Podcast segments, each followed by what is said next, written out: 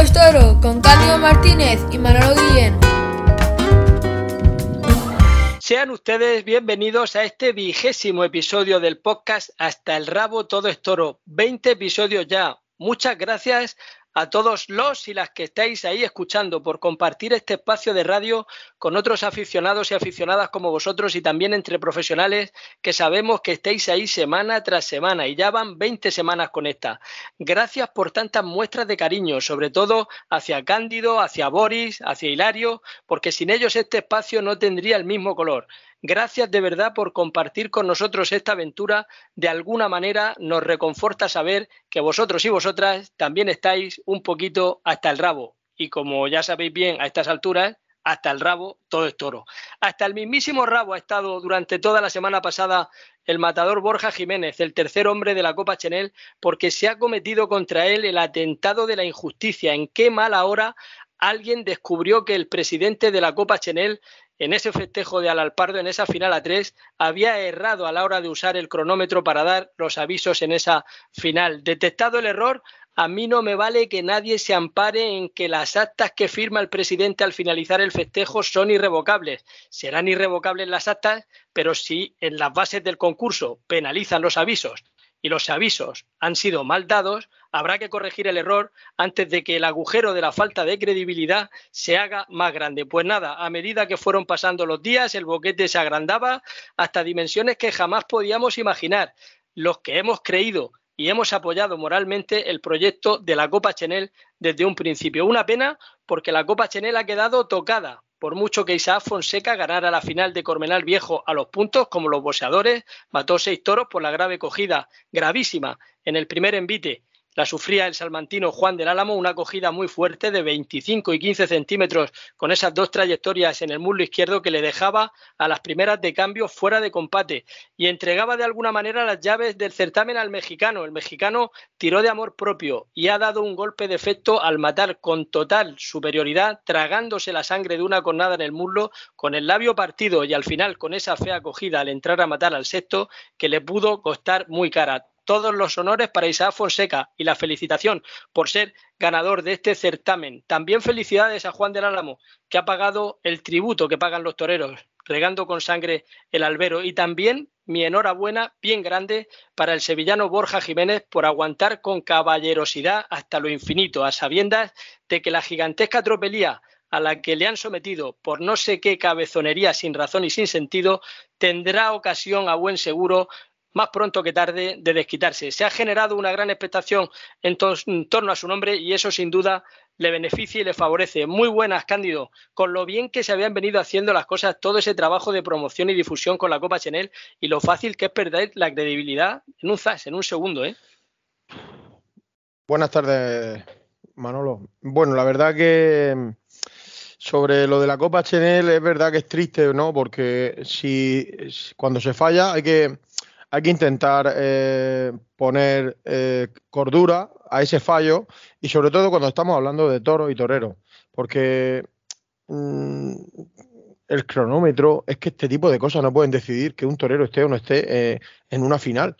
Es que son cosas que, no pueden quitar el premio de, estar en la final. Además, se, se, podría haber arreglado perfectamente, porque había seis toros y torean dos toros cada uno y señores, yo creo que hubiera sido lo más justo. Y luego en la plaza o en el ruedo, en este caso, pues se hubiera sabido quién, quién se hubiera llevado la final. La verdad que tuvo mala suerte también eh, Juan del Álamo, eh, porque el, el, primer toro te coja con, con, el capote y no te dé opción a poder competir. Eh, aunque no me gusta hablar de competiciones cuando estamos hablando de toros, porque esto es algo más que una competición, esto es una expresión de, de, un hombre delante de un toro. Y a mí, cuando hablamos de competiciones en el toreo, me parece algo que, no, que, no, que no va con, con, lo que yo pienso o siento con respecto a la fiesta nacional, ¿no? Pero bueno, sí que es verdad que el mexicano Isaac Fonseca se entregó en todo momento, en todas sus actuaciones, no solo en la final, en todas sus actuaciones marcó la misma línea, y te gustará más o te gustará menos, pero lo que no se le puede discutir es que eh, se entrega cada tarde y da lo que tiene. Y al que da lo que tiene no se le puede pedir más. Pues si la vida sigue y el sábado en la corrida de beneficencia se lidiaba en la Plaza de Toros de las Ventas con menos expectación de la esperada, eh, un festejo en el que eh, presidía su majestad el rey Felipe VI acompañado del ilustre y veterano matador alicantino Luis Francisco Pla, pues se lidiaban tres grandes toros de Juan Pedro Domecq, dos de Daniel Ruiz y uno de Victoriano del Río, por Sebastián Castella, Emilio de Justo y Fernando Adrián en el cartel. Hubo dos toros de Juan Pedro muy destacados, con uno de ellos de triunfo grande, un triunfo grande que aprovechó el matador modesto Fernando Adrián, un modesto que se ha puesto la, grande de, la puerta grande de Madrid por Montera en dos ocasiones, una en San Isidro y otra ahora en la beneficencia. En muy pocas semanas, Cándido, dar dos golpes de efecto tan fuerte es para que tuvieran todos los carteles de la temporada, o por lo menos en los carteles de más relumbrón. Sí, hombre, eh, si el toreo estuviera como, como yo creo que debería de estar, aunque tampoco soy nadie para arreglar esto, pero sí para opinar, que para eso estoy aquí, eh, habría que respetar los triunfos de los toreros en la plaza y que se vieran eh, de alguna manera puestos en los carteles de, las ferias después de, de, la primera feria del mundo como es Madrid. Porque si ya no te vale para nada triunfar en Madrid, pues apaga y vamos, ¿no? Recogemos los bártulos, como decimos por aquí por Murcia, y nos vamos para la casa, ¿no?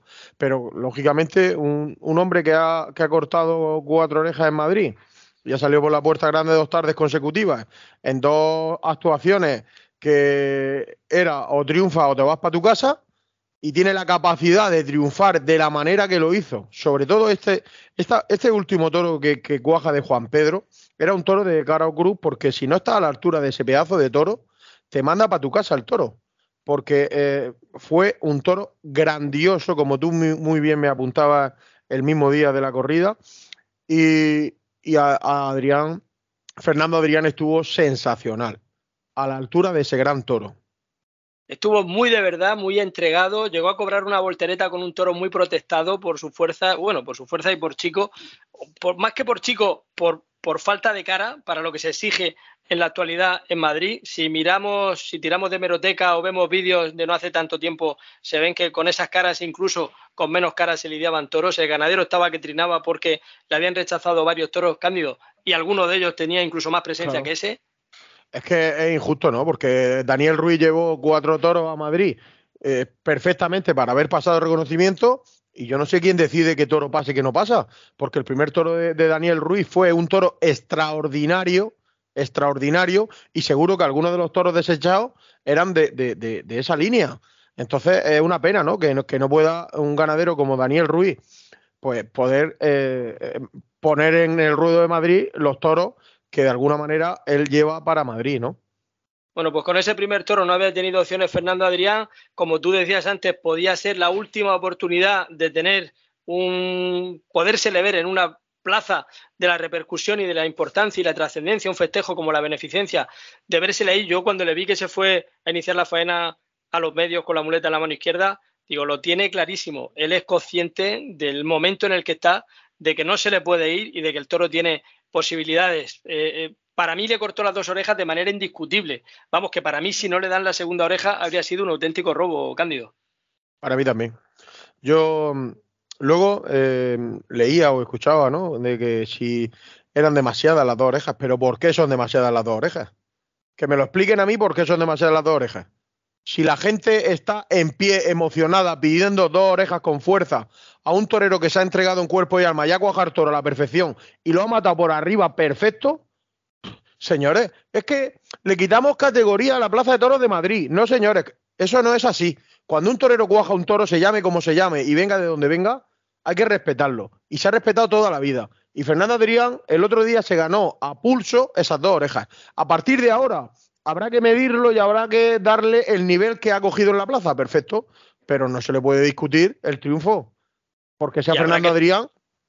Y habrá que esperar a que se haga también, que es un torero nuevo, a pesar de que lleve ya años de matador, pero ha toreado muy pocos festejos.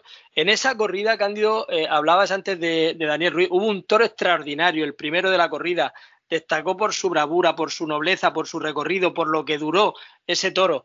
Cayó en primer turno a Sebastián Castella, que para mí estuvo bien a secas con él. La verdad que era muy difícil estar a la altura de ese grandioso toro y darle de verdad la enhorabuena a Daniel Ruiz en este año en el que se está llorando la muerte del patriarca de esa casa, un abrazo muy fuerte para Daniel y para toda su familia.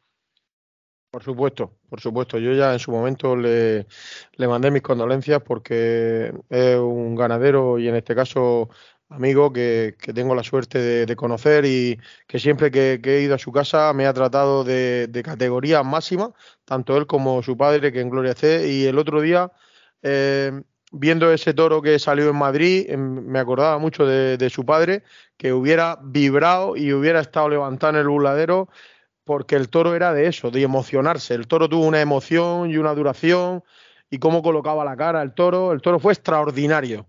Por eso me alegré muchísimo de que, de que un ganadero como Daniel Ruiz pudiera echar ese toro en Madrid. Y otro toro importante que también deparaba esa corrida de beneficencia el sábado era el de Victoriano del Río, que remendaba la corrida, ese toro también bravísimo, nada fácil, en el, con el que algunos han aprovechado para tratar de ajusticiar a Emilio de Justo después de haber tenido la valentía, la gallardía y el gusto de anunciarse en Madrid hasta en cuatro ocasiones en lo que va de temporada. La verdad que eh, se le exige a los que tienen madera, a los que son capaces. Emilio de Justo, a pesar de sus secuelas que reconoce que está trabajando en ellas, después de esa gravísima cogida, esa fractura que tuvo con estallido de las vértebras cervicales en abril del año 2022, eh, hay que ser muy torero para haber llegado a Madrid, para anunciarse en esas cuatro tardes y para incluso haber salido a hombros en una de ellas después del viento y después de la lucha que ha tenido que tener ese torero. ¿eh? Sí, por supuesto. Todos mis respetos para Emilio de Justo, que es un torero que nadie le ha regalado nada. Que todo lo que tiene se lo ha ganado él solo a pulso. Y ahora, gracias a, su apoderado también, eh, Alberto García, que le está haciendo unas temporadas sensacionales y vamos, está haciendo valer el triunfo del torero en la plaza en los despachos. Y comentarte, Manolo, que una corrida de beneficencia, bajo mi punto de vista, no debe de ser, eh, y que no se me malentienda, hecha con, tres, cuatro ganaderías, remendando los toros para poder conseguir seis toros eh, para torear una corrida de beneficencia, que es la corrida más importante del año en España. Entonces, yo creo que esa corrida debe de estar vista con anterioridad y debe estar reseñada y, tenemos que darle un poquito más de respeto a, lo que son las tradiciones y, este tipo de corridas, porque recuerdo una corrida de beneficencia con el maestro José Ortega Cano y César Rincón, no hay billetes, reventa por las nubes, los dos toreros a hombros. Entonces, eh, eso es la corrida de beneficencia. Entonces tenemos que darle esa categoría que tiene la corrida y en este caso la empresa debe de tomar muy buena nota porque sí que es cierto que he escuchado críticas de esto y estas críticas sí que son constructivas para, sobre todo para la Plaza de Toros de Madrid. Pues además de esa corrida de beneficencia, ha habido otros festejos de interés en estos últimos días. La tradicional corrida de Asprona el domingo en Albacete con terne y ganadería locales que se saldaba con la puerta grande para Rubén Pinar y la vuelta al ruedo para un toro de las Ramblas. Volvió a gustar y mucho José Fernando Molina, que paseaba una oreja de mucho peso después de estar muy maduro y muy capaz ante un toro nada fácil y Mario Sotos, que paseaba otro solitario trofeo, pero tal vez de mucho menor peso. Y de una corrida tan tradicional como la de Asprona a una feria relativamente reciente como la de la localidad francesa de Istres, que viene ganando interés año tras año. Allí, en el coso de Lepalio, han salido a hombros Andrés Rocarrey y Adriano con la corrida de Núñez del Cubillo. También hicieron lo propio Miguel Ángel Pereira y Clemente con la de Jandilla. El domingo en la corrida charra triunfaba Leo Valadez y en la novillada matinal salía a hombros un nombre nuevo, Nino Julián. Estaremos muy atentos. También ha habido toros en Torrejón de Ardoz, en la Comunidad de Madrid, donde hubo un mano a mano de toreros artistas y de toreros que torean muy despacio, como Juan Ortega y Pablo Aguado. Los dos salían a hombros. Juan Ortega tras desorejar a un toro del Pilar y Pablo Aguado tras cortarle las orejas a su toros también del Pilar y a otro de Rehuelga. Cuatro orejas para Pablo Aguado y dos orejas para Juan Ortega. Pablo Aguado y Juan Ortega que por fin parecen despertar del letargo. Esta feria tuvo un exitoso prólogo en la corrida de rejones con salida a hombros para Sergio Galán, Leonardo Hernández y Guillermo Hermoso de Mendoza y finalizaba este lunes con la oportunidad para Amor Rodríguez con Cayetano y Ginés Marín y toros de Castillejo de Huebra. Y la picaresca taurina, que no tiene límites. El otro día en Andújar Cándido se suspendía la corrida y allí se dijo que el motivo de la suspensión para mí más original que he escuchado en mi vida, por las altas temperaturas. Sabíamos lo de que había lluvia en la taquilla algunas veces, cuando había tormenta, pero lo de que por las altas temperaturas se suspendiera un festejo tiene mucho mérito. No creo yo que esperaran que hiciera frío en Andújar en este domingo del mes de junio. Bueno, yo lo que sí digo que cuando, cuando estamos en este mundo del toro tenemos que intentar ser serios, porque le quitamos la importancia que tiene organizar una corrida de toros, torear o hacer lo que sea, pero dentro del mundo del toro entonces, cuando un empresario organiza una corrida, antes de, organizarla y tirarla para adelante y poner el nombre del pueblo de Andújar en los carteles, tenemos que tener claro que, aquel cartel tiene interés para el pueblo, porque si no tiene interés y no va la gente a la taquilla, pues lógicamente luego pues las temperaturas suben. Y son las de, las de la caja que no hay dinero para tirar para adelante, si está clarísimo. Pero tenemos que ser un poco más serios y por temperaturas que no sea. Este domingo arrancaba la feria de hogueras en Alicante, donde se quemarán las hogueras y con ese fuego vendrán también temperaturas muy altas en la capital alicantina. Este domingo pasado, con la corrida de rejones, se inauguraba la Puerta Grande por parte de Andy Cartagena y Diego Ventura. Lunes y martes, clases prácticas para los alumnos de las escuelas taurinas. El miércoles hay una novillada picada y de ahí en adelante, jueves con Fandi Castella y Daniel Luque con toros de Juan Pedro Domecq. El viernes con Juli Roca Rey y Tomás Rufo con toros de Victoriano del Río. El sábado, Cayetano, Juan Ortega y Ginés Marín, que sustituyen los tres en terna a José Mari Manzanares, que se está recuperando de esa descompresión de esa operación, de esa intervención que tuvo hace unos días en las vértebras y van a lidiar la misma corrida que había reseñada para estoquear el Alicantino en solitario, la corrida de Daniel Ruiz. Y desde ahí hasta el domingo, día 25, que concluirá la feria con esa gesta de Morante de la Puebla al anunciarse con la corrida de Victorino Martín al lado de Rafael Rubio Rafaelillo y de Pablo Aguado. Ah, y recuerden que una vez finalice la feria de hogueras, al jueves siguiente, el día de San Pedro y San Pablo, el día 29, voy a estar, si Dios quiere, presentando el libro Ahora que todos somos morantistas en el Museo Taurino de Alicante. Todos están invitados. Cándido, y en el capítulo de novilladas siguen las novilladas nocturnas de los jueves en Sevilla. A punto estaba el jueves pasado de salir a hombros Curro Durán, el hijo de Curro Durán, cortaba una oreja en uno de sus novillos y daba una vuelta al ruedo en el otro con ejemplares de Fermín Borges. Y en este impasse del mes de junio se desarrollan paralelamente las ferias de Algeciras, la de Badajoz y también la de León, pero la que concita el mayor interés, porque además de ser plaza de segunda, ofrece una semana completa de toros, es, como le hemos anunciado anteriormente, la de Alicante. Y hablar de Alicante es hablar de José Mari Manzanares y es hablar de los Esplá. Y hoy nuestro colaborador Hilario Campoy, en su sección El Paseillo por la historia del toreo, nos va a contar muchas cosas del maestro Luis Francisco Esplá, que además estuvo, como saben, el sábado acompañando a su majestad el rey Felipe VI en el palco real de las ventas durante la corrida de beneficencia. Hilario, es tu turno.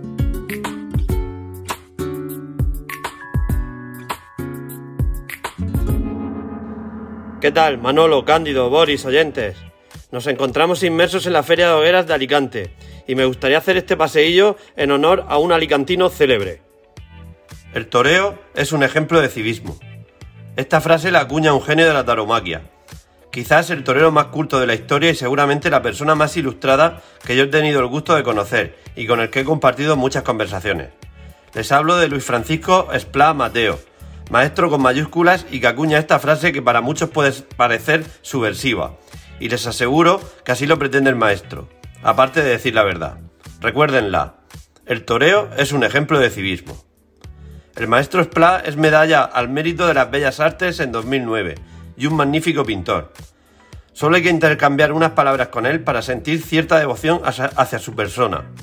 Cercano, gran conversador, inteligente y siempre dispuesto a la conversación por líderes trascendentales o todo lo contrario, dispuesto a hacerlo de la manera más liviana y con un gran sentido del humor. Dicen que la paciencia es síntoma de sabiduría, y yo lo he comprobado con él. Esta pasada feria de Murcia, en la que tuve la suerte de compartir un día entero de toros con el maestro, perdí la cuenta cuando la cena llevaba alrededor de 60 fotos y apretones de mano, y no observé ni el más mínimo gesto de reproche ni incomodidad. Al revés, pude comprobar cómo con cariño y afecto atendió a todos y cada uno que quiso saludarlo. Protagonistas junto a Palomar, Ruiz Miguel y Victorino de la llamada corrida del siglo, donde Ganadero y los tres diestros salieron a hombro en las ventas, Pueden observar ustedes la faena en la famosa plataforma de vídeos en internet mientras no llegue la censura. Yo no obstante me quedo con la faena a Beato en 2009. me quedo con lo emocional de esa tarde, la que fue la última en Madrid, con un público que se rindió a sus pies. Me contaba el maestro que, que él no ha visto después esa faena y que la recuerda perfectamente, pero como si él mismo hubiese sido un espectador más. El toro colorado de Victoriano del Río, un tren de 620 kilos, fue su último toro en Madrid. Colofón final para Splat en las ventas, con una afición que siempre lo examinó y reprobó con la lupa que casi 100 años antes examinaban a Gallito, sabedores que las cualidades artísticas y técnicas del alicantino y siendo exigentes de acuerdo a las mismas. Y el maestro nunca se amilanó con Madrid, fue desafiante y se encaró con los sectores más duros de la plaza cuando tuvo que hacerlo. Y de ahí esa relación amor-odio que siempre rondó entre Splat y las ventas. No en vano, tanto el sector duro de Madrid como al maestro siempre le fue la marcha. Y mi percepción de esa relación fue de un matrimonio mal avenido pero que funcionaba en la cama. Hombre polifacético, ya les he comentado que es pintor, licenciado en Bellas Artes, escritor, motero, cazador e incluso fue elegido para defender los toros ante el Parlamento catalán. En lo personal, entre otras muchas cosas, me, llama mucho la atención el apego que tiene al Mediterráneo. Siempre ha rehusado a tener una finca al uso como todos los toreros, en Andalucía o Extremadura, y su finca, la taifa de Jorba, como no podía ser de otra manera, la tiene en Alicante, cerca del Mare Nostrum. Y bueno, lo demás, como siempre les digo, afortunadamente tenemos las hemerotecas, en las que se puede disfrutar tanto de las faenas épicas como algunas de las entrevistas que el maestro ha dado, y en las que da gloria oírlo, y de las que se aprende del toreo, del arte en general y de la vida. Torero de época, artista genial, tengo la gran suerte de su cercanía y amistad, algo de lo que realmente me siento muy orgulloso. Señoras y señores, tomen nota y hasta el próximo paseillo.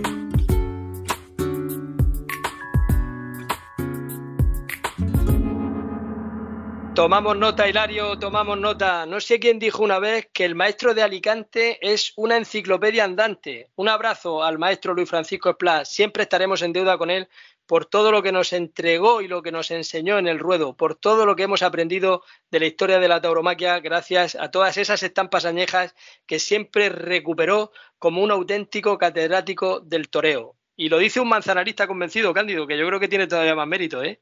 Yo soy del manzana padre. Yo el otro día vi al rey reírse y disfrutar en los toros, porque es que estar al lado del maestro Splat tiene que ser un gozo espectacular. Nuestro amigo Hilario ya lo ha disfrutado en la Feria de Murcia, que estuvo un día de toros con él y, y él tiene una gran amistad con el maestro Splat. Pero el otro día el rey lo vi disfrutar y digo, bueno, esto es bueno, a ver si vuelve pronto a, a Madrid el rey y Splat con él. Bueno, el otro día estuvo con Splat, en la anterior corrida, la corrida de Victorino, en la que hicieron esa machada, Paco Ureña Emilio de Justo estuvo al lado de otro maestro grande, grandísimo, como ese figurón, ese revolucionario, ese maestro Paco Jeda. Y bueno, y hablando de revoluciones, pues ahora le toca el turno a la sección de Boris Burillo, que el otro día formó una pajarraca con lo de la Feria de San Fermín, que a ver hoy por dónde van los tiros con su sección Banderillas Negras. Las banderillas negras del gran Boris. Un saludo, Boris.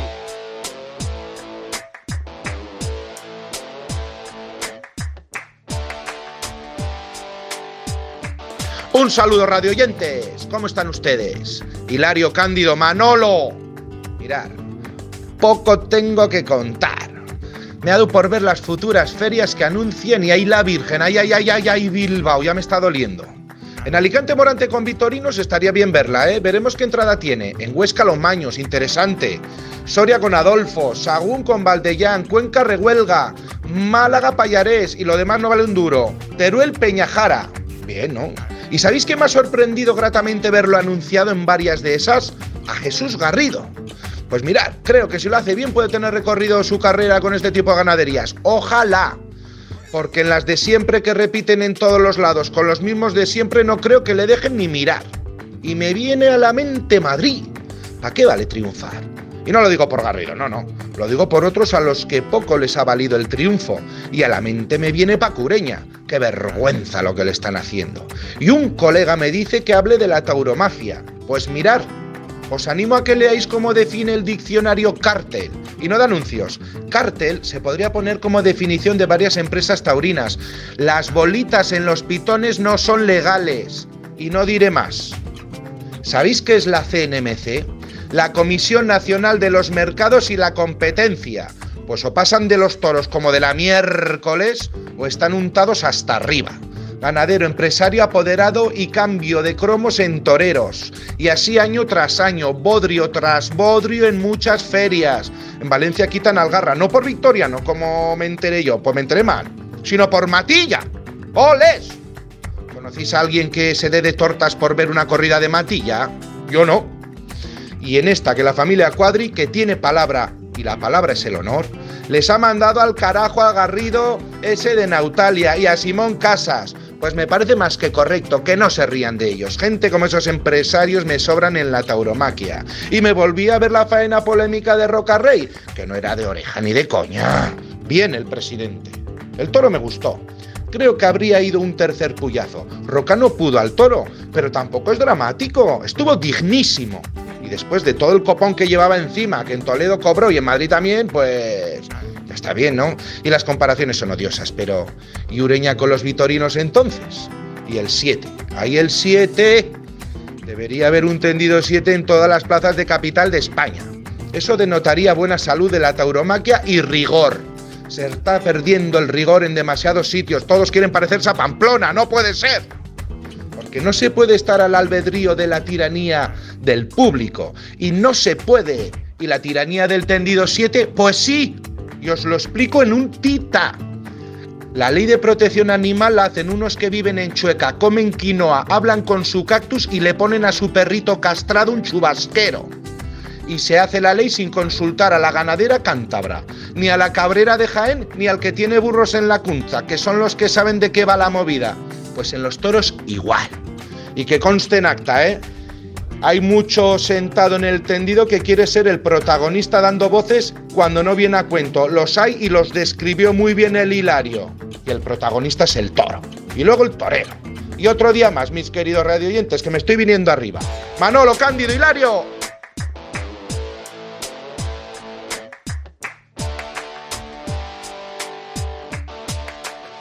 Muchas gracias, Boris. Sabes que tienes a la afición dividida.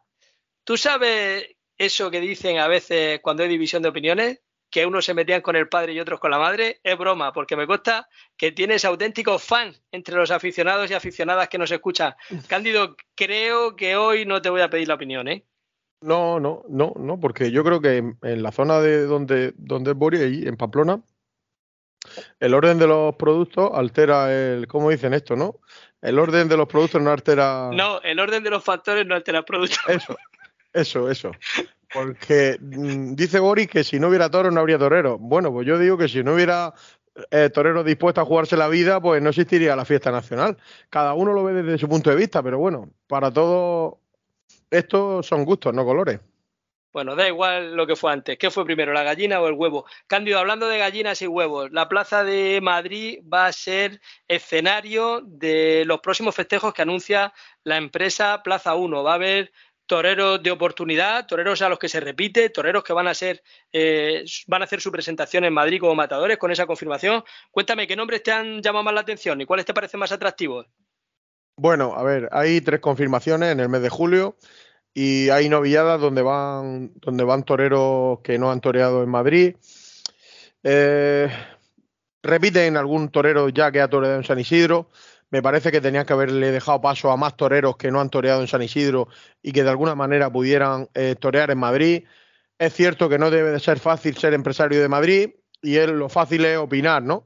Pero bueno, el día 2 de julio eh, está la confirmación de un invitado que tuvimos aquí después de triunfar en Sevilla, como es José Ruiz Muñoz, que confirmará su alternativa de manos de José Garrido y Álvaro Lorenzo de testigo, con una corrida de los Bayones y el Bellosino. Eh, para el día 6 de julio, eh, los novillos son de Torreandilla para José Antonio Lavado, que se presenta en Madrid con Alejandro Mora, sobrino del maestro Juan Mora, y Cristian Parejo. Cristian Parejo que tuvo una actuación sensacional en la Feria de San Isidro, que está puesto en Pamplona y que, y que tiene una expectación tremenda. Es un cartel muy, muy interesante. Eh, para el 9 de julio hay otra corrida de toros, otra confirmación de alternativa, un mexicano que vuelve a Madrid, Calita, con Joaquín Galdó y David de Miranda. Quizás que esta sea una corrida internacional, podríamos llamarla de esa manera, ¿no? David de Miranda, que después de cortar dos orejas en pleno San Isidro, tiene que volver a Madrid en el mes de julio. Así está el toreo. pero bueno, esto es lo que tenemos.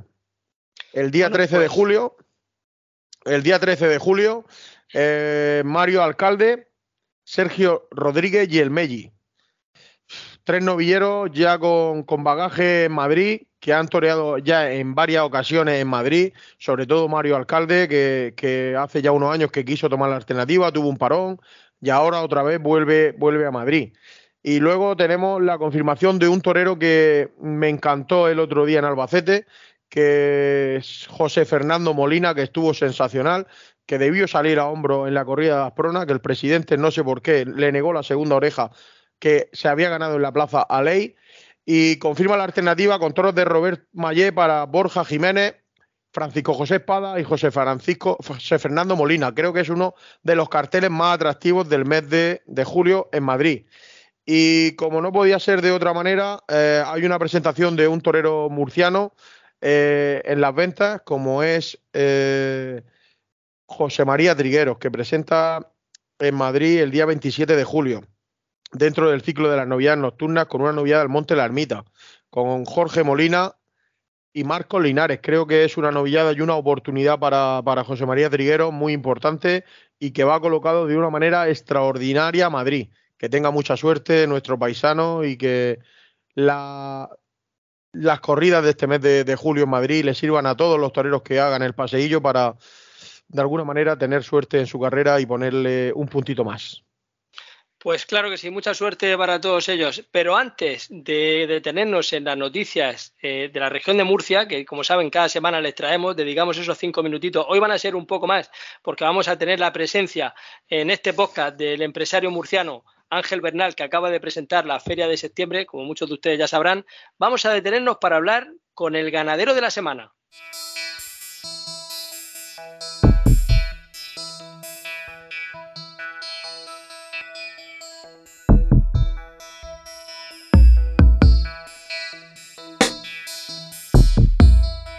Vamos allá, los que cantan bien por solear. Barça. Barça. Saludamos ya a un ganadero que viene de echar dos jornadas fantásticas en la Plaza de las Ventas de Madrid. No hace falta para él presentación porque es uno de los principales ganaderos de la actualidad. Y le viene de reata, de muy buena reata, como es la de Juan Pedro Domé. Juan Pedro, bienvenido. Muchas gracias. Muy buenas tardes. Enhorabuena por esos dos pedazos de toros que echaste el sábado en Madrid y también por esa gran corrida que a pesar del viento lidiaste en San Isidro. Muchas gracias, creo que ha sido un paso por Madrid absolutamente excepcional y fruto de muchos años y muchas horas de trabajo. Se dice muy pronto, pero la labor, el fruto y el trabajo de un ganadero es muy a largo plazo y más con la que está cayendo y con lo que habéis sido capaces de superar en estos últimos tiempos. Bueno, yo creo que mm, de todos los estamentos de la tauromaquia, los que de verdad invertimos y, trabajamos a largo plazo, sin duda somos los ganaderos y somos los que más hemos sufrido y los que más seguimos sufriendo, con lo que tiene mucho mérito hoy en día ser ganadero. Aguantar una camada tan extensa y tan larga como la que tenéis vosotros, puesto que para ser una ganadería de primerísima filia como, la que tú tienes, o en este caso doblemente, mantener el hierro de Juan Pedro Domecq y el de Parladé, pues exige también un doble esfuerzo, entiendo. Bueno, eh, Parladé ya hace ya casi cinco años que no hierro con él, pues porque es imposible mantener dos ganaderías y más en estos tiempos, pero vamos, ya tengo una ganadería lo suficientemente amplia como para trabajar con ella. Pero en el hierro de Juan Pedro Domecq sí que se están viendo esos estigmas de, de Parladé, eso que de ese concepto que tú le aportabas a la ganadería, de tener pues esa mayor viveza, esa mayor transmisión, eh, eso que muchas veces el aficionado turista demanda en la plaza. Bueno, sin duda, yo al final lo que he hecho es trabajar con toda la base animal que tenía de Juan Pedro y Parladé, sementales, y lo que he hecho es fusionarlo con lo que más me gustaba y, eh, y eso pues son los resultados que ahora mismo pues ya se están viendo eh, igual que lo conseguí en Parla D, estaba seguro de que Juan Pedro iba a volver a donde merece. Pues Juan Pedro volvía a donde merecía el pasado sábado en esa gran corrida de beneficencia y con dos grandiosos toros. El sexto además permitía dar un zarpazo fuerte a un torero modesto como Fernando Adrián, que conseguía cortarle las dos orejas en esa plaza de Madrid con lo difícil que es. Bueno, un toro para mí tremendamente especial, ¿no? En una plaza como Madrid, con lo exigente que es, con una movilidad, con una clase, con una bravura, solo al alcance de los grandes grandes y Fernando Adrián pues estuvo a su altura porque son de los toros que te permiten o triunfar o que al final desaparezcas de los grandes carteles. Y el otro toro importante de esa corrida fue el segundo toro del lote de Sebastián Castella, ese toro colorado encendido que tuvo tanta transmisión y frente al que había que estar muy dispuesto para no naufragar. ¿eh? Sí, fue un toro que fue a más, un toro exigente, un toro, pero cuando humillando, cuando le exigías, el toro respondía, un toro tremendamente importante y yo creo que muy de Madrid y bueno, el conjunto de la corrida, los tres toros que le di, todos tuvieron cosas, eh, con un toro excepcional como el último, un toro muy exigente como fue el eh, segundo de Castella y un buen toro que también tuvo pasajes buenos, pero que el viento le impidió a Emilio de Justo sacarle todo el fondo que tenía. Y hablando del viento, nos tenemos que remitir a esa tercera corrida en la Feria de San Isidro. Parece ya muy lejana, pero sí que dejó huella en el aficionado ver que a pesar de ese vendaval, de ese huracán que se desató en las ventas aquel día, la corrida que mataban Daniel Luque, Ángel Tellez y Francisco de Manuel, eh, a pesar del tiempo, seguimos recordándonos esos grandes toros y a pesar de que el viento privó de que la corrida hubiera podido lucir en toda su extensión. Bueno, así fue, fue una corrida que se la llevó el viento, los toreros su, lo que tienen para defenderse los toros y para crear arte es la muleta y con el viento lo hacía absolutamente imposible. ¿eh? Ni un genio como es Daniel Luque, con una técnica prodigiosa en un momento excepcional, pues tampoco pudo triunfar, ¿no? Y eh, bueno, y otros dos toreros jóvenes que encima si le pones el viento, el toro de Madrid, pues hizo que la tarde se complicara muchísimo y toros embistiendo y eh, el viento no permitía torearlos en los terrenos que lo pedían y tristemente pues no se pudo lucir toda la bravura que llevaba esa tarde, ¿no? De Sevilla lamentablemente no podemos hablar, o sí, porque de lidiar el año pasado en 2022 tres corridas en, el abono maestrante a quedaros fuera en el 2023. ¿Cómo se encaja esa, esa circunstancia, Juan Pedro? Bueno, se encaja, mm, no es lo que más te gusta cuando al final uno hace los esfuerzos y la tercera corrida que uno no quería eh, por hacer favores al propio empresario para que pudiera cumplir con, uh, con, los toreros y luego pues se olvidan de ti, ¿no? Bueno, bueno, eh, parece que había que buscar un culpable y lo más fácil era culpabilizarme a mí, pero bueno, el tiempo demuestra que yo creo que, yo no era el culpable y que a lo mejor otros eran los culpables. Pues te va a saludar Cándido Martínez, que es mozo de espadas y es mi mano derecha aquí en este podcast, en Hasta el Rabo Todo es Toro. Juan Pedro, te saluda Cándido. Don Juan Pedro, muy buenas tardes y, enhorabuena por todo lo, lo, positivo que está usted entregando a la fiesta y poco a poco está recogiendo pues, los réditos de, de una persona entregada en cuerpo y alma al mundo del toro, ¿no? Eh, estos días estaba, estaba viendo la feria de San Isidro y viendo la, corrida que por culpa del aire, eh, pues de alguna manera no, no, se le sacó todo el partido que, que la corrida tenía, pero después de tanta crítica y tanta de alguna manera poner en, entre, en entredicho, no, eh, en el filo de la navaja eh, la ganadería, porque si los toros se caían, si no se caían, pero llegó a Madrid y creo que, se ha consolidado en Madrid como una de las ganaderías apetecibles a partir de ya para todas las primerísimas figuras. Si no mal recuerdo, eh, ya tiene tres azulejos en la Plaza de Toros de Madrid y poco tiene que faltar para el cuarto, don Juan Pedro. Bueno, si analizas, y por eso muchas veces esta ganadería eh, se la ha tratado con gran injusticia, si analizas eh, los últimos 10 años por Madrid han sido absolutamente excepcionales. No solo los años que me han dado el premio al azulejo, sino otros muchos años. El año anterior a la pandemia, dos puertas grandes, eh, con uno de los toros más grandes que le dio en Madrid, al que le dieron todos los premios.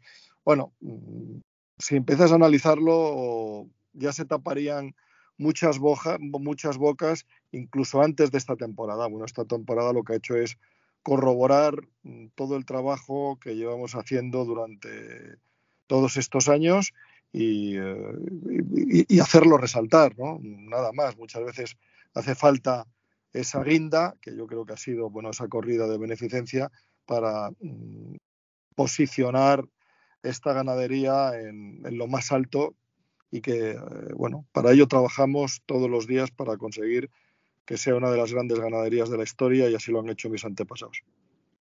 Y es que hablando de, mm. hablando de exigencia, esa exigencia está reservada para los más grandes. El otro día veíamos esa gran injusticia o, esa gran animación que hubo en las ventas, ¿no? Por decirlo de una manera más positiva, ¿no? Con, esa forma de recriminal de Andrés Rocarrey cuando estaba triunfando en Madrid.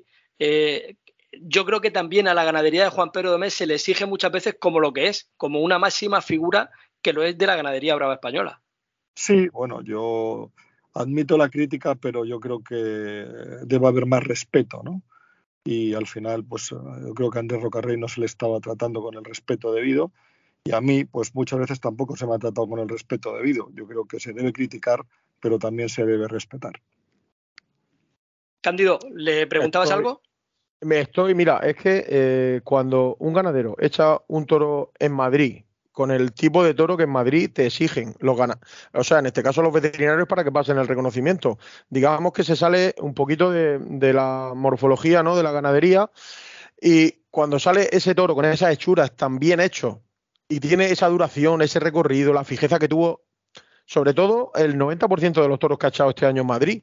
Entonces, de alguna manera, eh, yo lo que sí he notado ha sido eh, que la afición de Madrid se ha entregado a Juan Pedro Domé. Definitivamente creo que hay un antes y un después, después de, esta temporada. Como aficionado lo pienso, porque creo que es muy difícil superar el, nivel que, Juan Pedro ha, marcado este año en las ventas. Bueno, yo sí lo creo. Es un tremendo honor, ¿no? Que al final Madrid se entregue como cuando se entrega a los grandes toreros.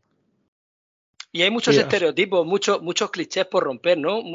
Yo recuerdo una frase que es famosa de Victorino Martín Hijo, que le dice a los toreros nuevos cuando van a debutar con su ganadería, le dice, tú no le mires el hierro. Pues yo creo que ya los aficionados que se sientan en el tendido, a esos más exigentes y a esos que pueden faltar el respeto en algún momento dado, habría que decirles también acerca de los toros que ni miraran la tablilla ni le miraran el hierro, ¿verdad, Juan Pedro? Bueno, así es, muchas veces digo que si mis toros fueran cárdenos les hubieran dado muchas vueltas al ruedo en Madrid. pues el último toro se lo habrían dado, pero ha habido muchos toros merecedores de, premio y de elogio y que mm, por llevar el hierro de la V pues no se lo han dado, tristemente. Eh, yo lo que creo que gracias a Dios, pues con pasos como, el de este año, se rompen todos los apriorismos y todos los estereotipos marcados que, no son justos. Bueno, y lo próximo que lidiáis, ¿dónde se pueden disfrutar las próximas corridas de Juan Pedro? Esta semana lidiáis el jueves en Alicante, corrida triunfadora a la que se repite después de la gran corrida que echasteis ya en 2022 también en esa feria de hogueras. Vais a Algeciras, después Burgos y la próxima plaza de primera ya será la de Valencia en la feria de julio, ¿no? Sí, eh, así es. Y luego, pues en agosto, Huelva, Puerto, em, San Sebastián, eh, Palma de Mallorca y Bilbao. Y, bueno, y eso es lo que el, agosto que, tengo. Y luego septiembre Palencia y eh, Logroño. Muchas de ellas, por lo menos de estas próximas más recientes, las mata José Antonio Morante de la Puebla, un torero histórico que además este año ha cortado un rabo en Sevilla. Yo creo que a todos los ganaderos os habría gustado que ese toro hubiera sido vuestro, ¿no? Sí, por supuesto, que un torero, un genio como es José Antonio Morante, y cortó un rabo Sevilla, pues y Sevilla, ¿no? Que al final mis toros son sevillanos, juegan en, eh, en su plaza, pues ojalá y estamos muy cerquita de que mis toros tengan su homenaje en Sevilla. Pues que así sea, más pronto que tarde y que aquí lo podamos contar. Cándido, no sé si te queda algo en el tintero. Nada, darle las gracias por, todo lo que da la fiesta, como he dicho al principio, y espero y deseo que, muy pronto pues podamos disfrutar de, muchas más tardes de las que nos ha hecho vivir en este San Isidro pasado. Pues muchísimas gracias y por ello seguiremos trabajando y soñando. Juan Pedro, y el que cuente las malas, que también sea eh, esté capacitado para contar las buenas, que hay que contarlas. Bueno, yo siempre lo que digo es que muchas veces a mí, sé, cuando hay el medio vaso, siempre se ve el medio vacío y bueno, que también se cuenta el medio lleno. Pues que así sea. Muchísimas gracias por estar hoy con nosotros. Un abrazo y mucha suerte. Un abrazo bien fuerte para todos los dos y para toda la audiencia. Hola, soy José Ortega Cano y quiero mandar un saludo a toda la afición. Hasta el rabo todo es toro. Escucharlo. Nos ocupamos ahora de esos asuntos taurinos que ofrece la región de Murcia. El maestro Rafael Rubio Rafaelillo arranca temporada este próximo domingo en Alicante en esa corrida que tanta expectación ha despertado con toros de Victorino Martín junto a Morante de la Puebla y Pablo Aguado. El 7 de julio está anunciado en los Sanfermines en Pamplona, el 14 en Ceré, el 15 en el Festival de Vera, 23 en Montemarsan y a partir de ahí un largo recorrido en esta temporada que empieza un poco tardía el maestro Rafaelillo, pero a buen seguro que como tantas otras temporadas le va a dar la vuelta a esta situación. Estamos más que seguros de ello. Otro murciano que torea esta semana es el matador Antonio Puerta, que torea este viernes un festival en Pozo Hondo, en Albacete. Y por supuesto, lo que antes comentaba Cándido Martínez, una noticia muy importante, que un novillero como José María Trigueros esté anunciado para presentarse como novillero con picadores en esas novilladas nocturnas del verano en Madrid y de los paseillos en los ruedos a los paseillos en la política. Dos matadores de toros afiliados al partido político de Vox han tomado posesión de sus nuevos cargos tras las elecciones autonómicas y municipales pasadas. Si el matador de toros valenciano Vicente Barrera es el nuevo vicepresidente de la Comunidad Valenciana, el murciano Emilio Serna ya ha tomado posesión como concejal en el Ayuntamiento de las Torres de Cotillas. Si Barrera está retirado, Emilio Serna está en activo actualmente y esta misma semana vuela hacia tierras peruanas donde próximamente tiene nuevos compromisos en los ruedos allende los mares. Y finalizamos este periplo por la Murcia Taurina charlando con el empresario Ángel Bernal que acaba de presentar los carteles de la Feria de Murcia.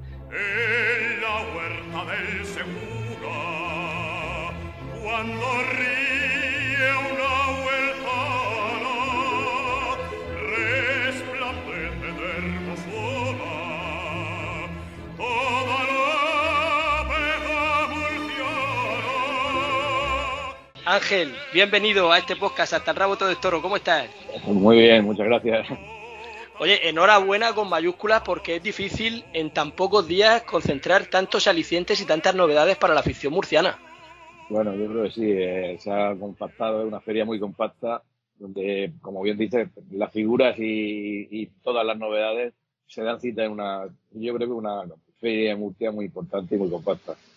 No sé cuál sería tu objetivo a la hora de, confeccionar a, lapicero el borrador de la feria, pero lo que sí que le has dado es un impulso fuerte, ya has vuelto a colocar a la, feria de Murcia dentro de las ferias principales de las de capitales de provincia. ¿eh? Bueno, la verdad es que después de, la temporada del año pasado, que fue una temporada donde se reencontró un poco Murcia después de dos años sin toros y hubo un ambiente extraordinario, sobre todo en la corrida del día de, de la romería, donde se disfrutó y, parecía que estábamos en otro tiempo eh, de ese ambiente extraordinario que hay siempre en Murcia, ¿no? Y eso es lo que nos hizo un poquito de decir, pues hay que, hay que ir hacia adelante, eh, ya que la gente está con este ambiente, pues, y, cerrar esa cuarta corrida de a pie, evidentemente, más, más la de Rejones, ¿no? Pero yo creo que la Feria de Murcia se queda muy bien con esas cuatro corridas, eh, la corrida de Rejones, y ese espectáculo cómico que, que recuperamos después de muchísimo tiempo, porque también es importante que, los niños o, los menores, menores, digamos, con, doble énfasis, pues estén de nuevo en la plaza y disfruten de, un espectáculo. Eh, yo creo que, como te decía antes, pues eh, están muy rematados los carteles, están prácticamente, por no decir todas las, figuras y, todas las novedades, ¿no? Tienen los alicientes suficientes y con, el regreso de, también de tres ganaderías importantes como es Algarra, como, como es La Palmosilla, Victoriano del Río y triunfadoras también en muchos sitios y bueno, pues yo creo que, que, unos carteles con el regreso también de, Andy Cartagena en cuanto eh, a, caballo, esa competencia con Diego Ventura y Lea Vicente, que es un regional muy querido en la, en la, región de Murcia, y con la presentación también de, de Emilio de Justo, de Pablo Aguado, la vuelta de, de Cayetano después de cinco años también, y, de Daniel Luque, que están todos en, un gran momento, están todos acartelados en, en las grandes ferias como Valencia, Sevilla, Madrid, Pamplona, de las que van, van saliendo, incluso Alicante. Eh, yo creo que, que, y luego la gran novedad, ¿no? De, bueno, por supuesto con los toreros murcianos como son Paco Ureña y Rafaelillo, eh, y luego pues esa gran novedad y esa, esa, ilusión que tiene la gente de Murcia por ver a Jorge Martínez, ¿no? Yo creo que es un novillero que el año pasado se quedó casi el número uno prácticamente, hizo una temporada de novillero extraordinaria y este año pues puesta su alternativa, su punto en la alternativa en Almería. Eh, evidentemente me hubiera gustado que hubiera sido Murcia, pero también entiendo que él ha hecho su, su, su campaña, digamos, o su inicio, si eh, se ha centrado todo en Almería y es normal también que, la, que hagan en Almería. Ha sido el triunfador de, o sea, considerado como el mejor novillero de la Feria de San Isidro, repite ahora el día 25 con, con los triunfadores de San Isidro. Y bueno, pues yo creo que el verlo en Murcia de matador de toros también va a ser un revulsivo para, para esa corrida. ¿no? En general, pues yo contento. Este año pues también hemos cambiado un poco la fórmula en cuanto a, a la venta de entradas. Y bueno, pues prácticamente a partir del lunes 19 al 30 va, va, a ser la renovación de abonos y nuevos abonos. Y lo que se va a hacer por primera vez en Murcia es poner la venta online a partir del día 3 de julio, ¿no? Con lo cual, eh, cogemos esos dos meses de verano que antes se quedaban, se acababan los carteles a días como ahora y prácticamente se cerraba y abríamos la taquilla el día 1 de septiembre, ¿no? Entonces, pues hay que adaptarse a la, la nueva fórmula y a, a, a, como hacen en otros eventos, eh, como son los musicales, y, y, y hay que dejar ese canal abierto tú estás en la playa o estés donde estés, un día dices, Ay, pues, pues vamos a la feria y que puedas entrar en tu teléfono, pinchar y comprar tus entradas, ¿no? Entonces, por repetir, porque creo que es importante, no por, no, no por la importancia, sino porque eh, no lo hemos hecho nunca y que la gente sepa que a partir del día 3 de julio puede entrar en, a través de, la página nuestra, de, de plaza de toros de Murcia.com y, y, y tener acceso tanto a si quiere abono como si quiere entradas sueltas para cualquier día de la, de la feria. Ángel, no, no, es el caso de la Feria de Murcia, pero sí que, porque siempre la sueles presentar sobre esta misma fecha, ya es tradicional, pero sí que se percibe en que todos los empresarios están adelantando mucho lo que es la confección de los carteles y la presentación, precisamente para poder gestionar esa, esa venta con más antelación. ¿No crees que, no en el caso de Murcia, pero en el caso de otras ferias eh, más extensas, más largas, incluso en ferias de plazas de primera, eh, que sí que se podría tener, eh, dejar algún hueco para alguna recompensa de algún torero triunfador más reciente? alguna novedad. ¿Cómo crees que se podría configurar eso? Ya pensando a nivel no local de Murcia, sino a nivel nacional, de darle un, un, plus, un estímulo a esos toreros que pueden tener un triunfo, pues en el caso de una corrida de beneficencia, en una corrida más tardía, alguien que dé la cara en, en San Fermín, por ejemplo, sí. y, y, poder tener en cuenta. Bueno, yo sí te puedo responder, vamos, por lo menos lo que yo hago y, y la feria, eh, lo que hacen, yo creo que casi la mayoría de los compañeros. Eh, hay que esperar evidentemente a San Isidro, pero una vez que vas a San Isidro, eh, las ferias son prácticamente, tú dejas de hacerlas con antelaciones, no puedes esperar, porque luego, ¿qué pasa? Que llegas un, fin de semana, como son los dos fines de semana nuestros, y torea todo el mundo. Entonces, cuando quieres coger a alguien, pues no lo tienes, ¿no? Entonces, con antelación, evidentemente, los que son fijos son fijos, y siempre dejas un hueco en blanco para una posible novedad, ¿no? Vamos, yo es lo que suelo hacer y yo creo que la mayoría de la gente. Pero cuando vas a San Isidro, evidentemente tienes que, tienes que cerrar porque, porque no, no, no tienes tiempo material sino. Esa, es, esa acumulación de carteles en esas fechas en las que coincide la Feria de Murcia, por ejemplo, ha hecho que tome la decisión de potenciar el día del miércoles en detrimento de haber puesto esa cuarta corrida en un sábado? Pues en parte a lo mejor sí, sí, no total, pero sí, y luego también por otro lado porque mmm, llevamos unos años, eh, antes eh, cuando eran más, más, días se hacía la feria continuada, eh, llegó un momento que se hizo los cuatro días, de, domingo a muchos años hemos hecho domingo a miércoles y luego hemos continuado con el sábado la novillada y el domingo de las que es lo ideal, digamos, para mí, o sea, el, el hacer esas cuatro corridas en un bloque, porque hay gente incluso que se pueda desplazar de fuera o, o, o es una feria, no sé, qué partida parece que la parte sin, no sé. Entonces, el compactar esa, esas cuatro corridas seguidas para mí sí, sí me gustaba.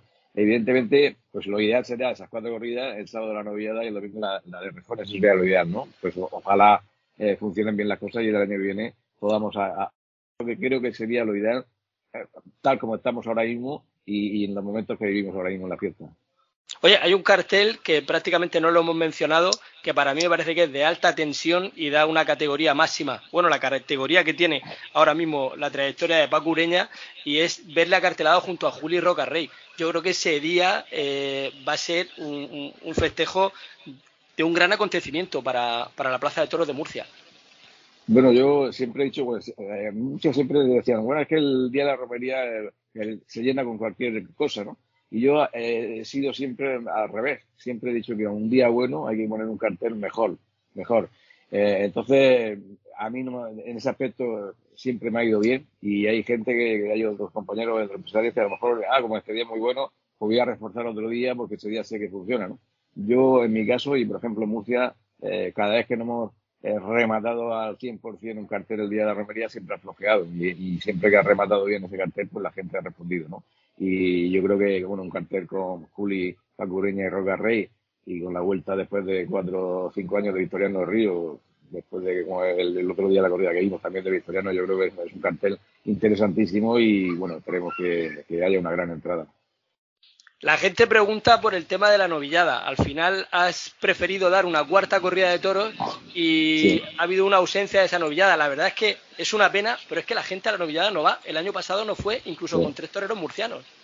Sí, la novillada la verdad es que... Y luego tiene unos gastos enormes, eh, que es una cosa que o se plantea a nivel nacional, el reducir los gastos de una novillada, porque una novillada eh, tiene unos gastos ya no, de, demasiados componentes, pues se pueden reducir cuadrillas, se pueden reducir gastos como los, se paga un disparate de seguridad social. Entonces, hasta que eso a nivel nacional no se consiga, pues la verdad es que es una lástima. Y, y en las grandes ferias ya que están desapareciendo. Ya no, ya no hablo de Murcia, Murcia de vez en cuando, un año hacemos noviadas, otro año no hacemos, pero vamos, estamos ahí en el filo de, sí, ¿no? Y, y, hay algunos años que se hace. Pero hay otras grandes ferias que, ni, ni aparecen las noviadas, y las noviadas aparecen en los sitios donde dan exclusivamente las ferias de novilladas, ¿no? Pero, pero eso es un tema que se está debatiendo ya tiempo en, a nivel nacional y yo creo que tendrán que resolverlo, ¿no? Porque si no, la verdad es que la, las novedades es un, un, déficit importante, ¿no? Entonces, pues claro, cuando eh, está, es como están las cosas y no está eh, el ánimo y los ambientes como hace, hace unos años, pues va a ser un poco, es ya un riesgo hacer esa cuarta corrida, pues imagínate si ahora hace una novedad, el riesgo es aún bastante mayor, ¿no? Y no están los tiempos como para hacer pruebas. Y una pregunta más te quería hacer, Ángel. ¿Te has concentrado en tu actividad como empresario? ¿Has dejado de ser apoderado? Eh, ¿Te has jubilado sí. como apoderado? ¿Estás esperando no. a que alguien te toque la fibra? No, yo siempre he sido apoderado de, de cuando me ha apetecido y cuando ha entrado alguien que, que realmente me ilusiona, ¿no?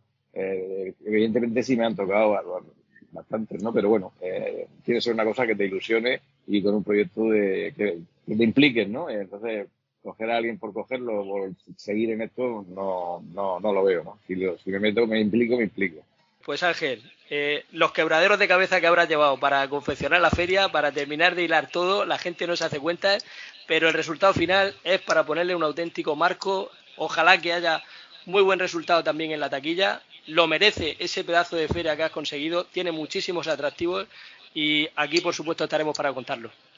Muy bien, pues muchas gracias. Y bueno, también hay un cartel, creo, maravilloso que, ha hecho eh, Martín de Cadea y muy bonito y, donde, como decía en la rueda de prensa, donde refleja realmente lo que es un día de toros, no en España, sino un día de toros en, en Murcia, ¿no? Porque está la lidia completa de, de, de, los toros y luego cierra ese cartel con, una cosa que al principio no te das cuenta, pero si te fijas están sus pasteles de carne, su, sus empanadillas y sus quintos de cerveza, ¿no? O sea que creo que, se ha conjuntado todo, creo que es un, un gran cartel a nivel de pintura y, y, bueno, pues eh, yo creo que una cartelería, como te decía al principio, donde las figuras sean citas Murcia y todas las novedades. Pues Murcia, qué hermosa eres y Murcia, qué pedazo de feria tienes este año en la edición 2023. Enhorabuena, Ángel. Vale, muchísimas gracias y como siempre os digo, nos vemos en la plaza. Ojalá que sea así. Así será, nos vemos en la plaza. Muchas gracias, Ángel. Y hoy sí hay tiempo para más. Hay tiempo para un brindis muy especial. Quiero felicitar Desde aquí a la más grande para mí, a la mujer que me dio la vida, a mi señora madre. Este martes cumpleaños, 93. Es un ejemplo de optimismo y alegría y siempre va cantando por los pasillos de la residencia donde vive con esta versión del Toro y la Luna de los Centellas que hoy le quiero dedicar a ella. Y por extensión a todas las madres del mundo, les dejamos. Muchas gracias por la atención prestada. Cándido, un abrazo muy fuerte, también para ti y también para tu madre. Por supuesto, Manolo, ha sido un placer estar contigo un día más y a mi, a mi querida Fina, todo lo mejor del mundo, que se lo merece ella. Mamá, que sabes que te quiero. Un beso. Cuando llega la alegre mañana y la luna se escapa del río, el torito se mete en el agua, embistiéndole al ver que se ha ido. Y ese toro enamorado de la luna que abandona por la noche la maná. Y es pintado de amapola y aceituna. Y le puso campanero el mayoral. Los romeros de los montes le besan la frente, las estrellas y luceros bañan de plata. Y el torito que es bravío y de casta valiente, abanicos de colores parecen sus patas. La la la la la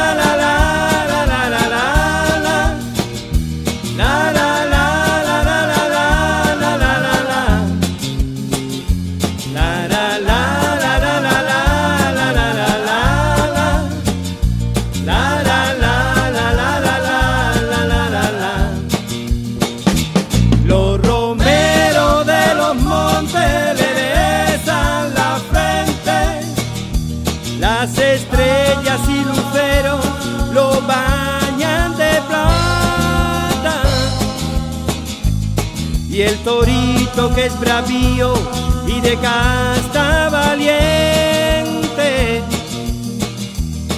Abanicos de colores parecen sus patas. La luna sale esta noche con negra bata de cola. Y un toro la está mirando. Entre la cara y la sombra. Y en la cara del agua de río, donde duerme la luna lunera. El torito de casta bravío la vigila como a un centinela. Y ese toro enamorado de la luna que abandona por la noche la maná es pintado de amapola y aceituna y le puso campanero el mayoral.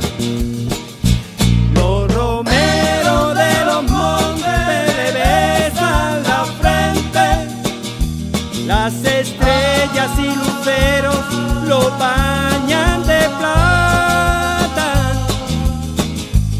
Y el torito que es bravío y de casta valiente abanicos de colores parecen sus patas.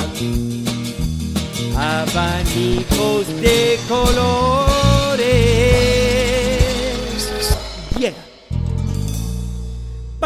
Parecen sus patas.